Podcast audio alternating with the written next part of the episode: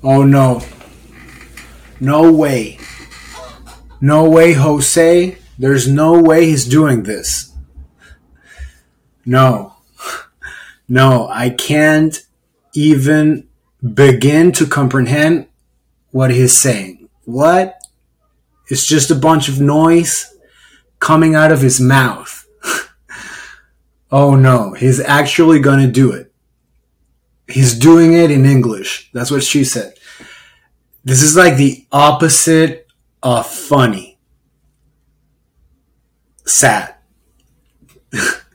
well, there's no crying in baseball, so uh, what? is it is this what he's in Spanish like? Like he has 31 episodes of this shit in Spanish. Oh my god. Well, that's right. Put your alpargatas or your folkloric shoes from wherever you are, and uh, because what's coming is Jarapo. Okay? Jarapo. This is Stefan Diao with an accent. Listen, to all of my Anglo speaking buddies, uh, this is how this goes. Okay? You subscribe to my YouTube channel, and then you hear me and see me ranting about uh, music, uh, film, uh, TV show, something about sports, something about me trying to be a parent, okay? Um, trying to be a decent one, maybe something about theater, maybe something about food, about restaurants, maybe a guest once every full moon, okay? And then you hit the like button, even if you didn't like it. You play the episode, even if you're not with me. You just keep playing it, okay? And then you tell your family and friends about it to do the same. To do the same thing you just did. It's like a pyramid scheme, but no one makes money. Not even Cleopatra. And that's me. I'm Cleopatra. Okay? When when Frank Ocean released that song, she's working at the pyramid tonight, you know that one. I thought he meant the Pyramid Club in New York and uh, that he was talking about a bartender or a server that he fell in love with and wrote a song about her. And I was like, wow, New York is where people fall in love. And if a celebrity falls in love with you, they write a song about you. And so I joined the restaurant industry, uh, but um, yeah, no Frank Ocean yet. Let's get this show started, yeah? Uh, speaking about music and uh, and uh, Odd Future, uh, why is no one talking more about the reissue of Domo Genesis with The Alchemist? Um, it's like a re-release of No Idols. That was their mixtape in uh, 2000, 2013, maybe. What the what? Yes, that's right. That's a Liz Lemon quote. What the what? And we are fans of Liz Lemon and 30 Rock in this podcast. Just doesn't matter. We're not going to talk about it, but we're just fans. Just wanted to get that out of the way. Okay? But if you like hip hop, in my humble opinion, which by the way matters uh, zero, I loved that Domo Genesis and The Alchemist um, re-released. Okay, that was a famous mixtape, I think 2013, or like an album. It wasn't a mixtape; it was like pretty solid mixtape. You know, it's a great collaboration, and a lot of artists in there have that are featured in there have developed into superstars or uh, are just successful rappers, constantly releasing great work. Okay, The Alchemist is a serious and famous producer, OG producer from the days with like Eminem and Nas, Nas and Ghostface Killah and Lil Wayne, etc., etc. He makes incredible beats and projects with like, for example, one of my favorites is his collaboration with Curren$y. Uh, he has several, and uh, with Freddie Gibbs. Do you remember when Freddie Gibbs almost died in Williamsburg? Because I do, yeah like eight years ago. He was in like rough trade in fucking Berry and North Nine, and an SUV just pulled over and fired. A source from the New York Post said that Freddie took cover as he was looking for shelter, and not shelter the restaurant in North Seven, but a real shelter. A little taste of the type of dad jokes we throw around in here once in a while. You know, if you don't live in Brooklyn, that joke completely bombed, and you are probably listening to Huberman Lab right which I totally get, and you should.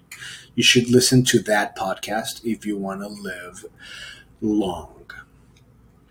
Anyway, the Alchemist collab with Freddie Gibbs is called Alfredo like the sauce and is hilarious and delicious. I used to listen to it while eating fettuccine alfredo. I highly recommend that plan, that experience, a glass of wine.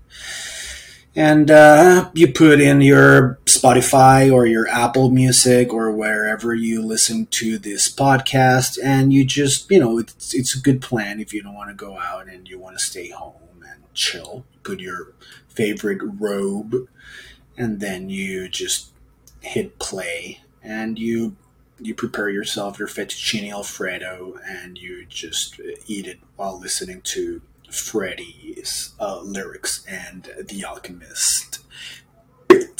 Okay?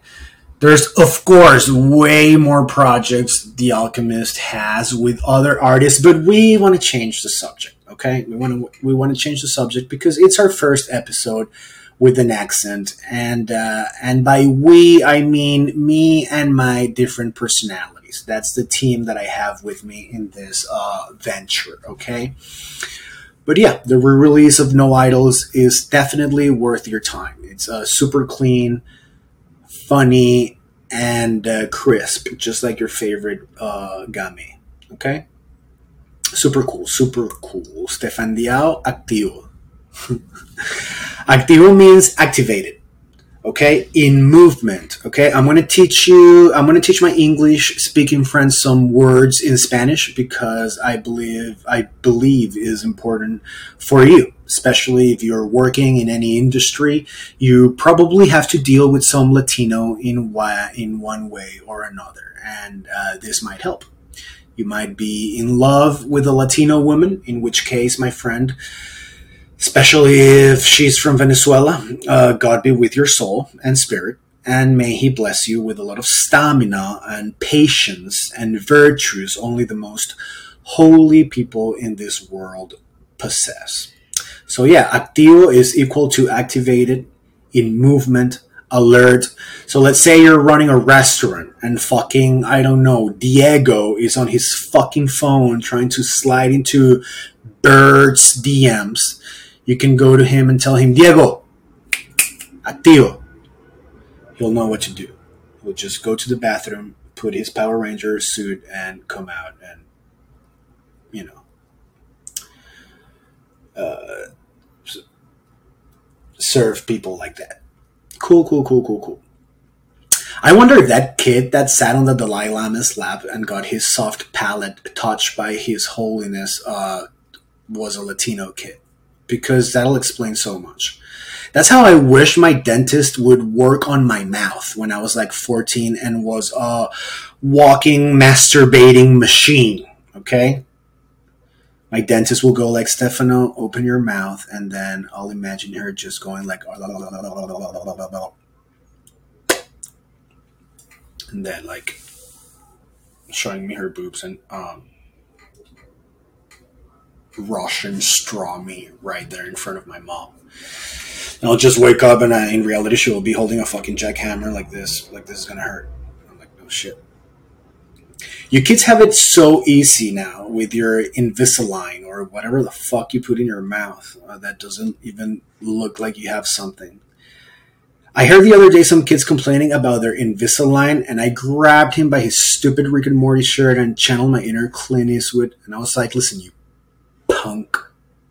I don't want to hear you fucking crying about your Invisalign, okay?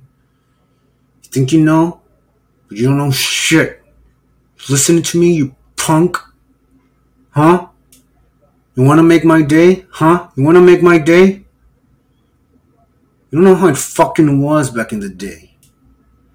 At your age, I had a fucking Ace hardware store in my mouth, you punk. Try picking up girls holding that much metal in your front teeth, you punk ass bitch. Hmm? It was no it was not only metal.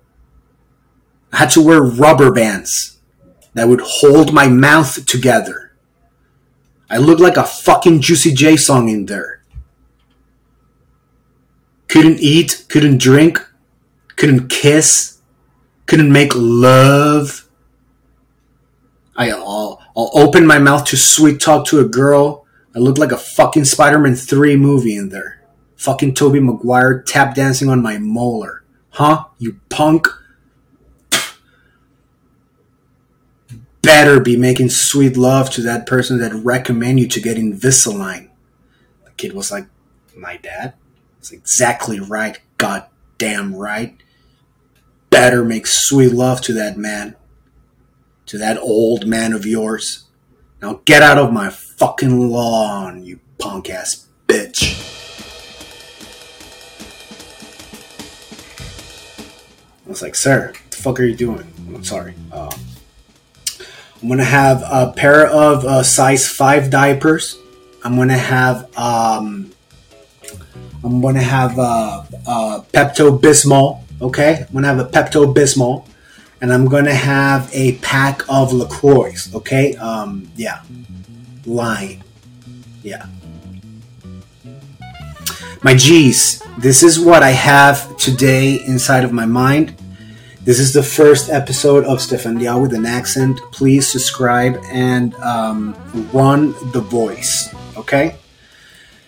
See you next Thursday. Free Young Thug. Bendition. God bless you.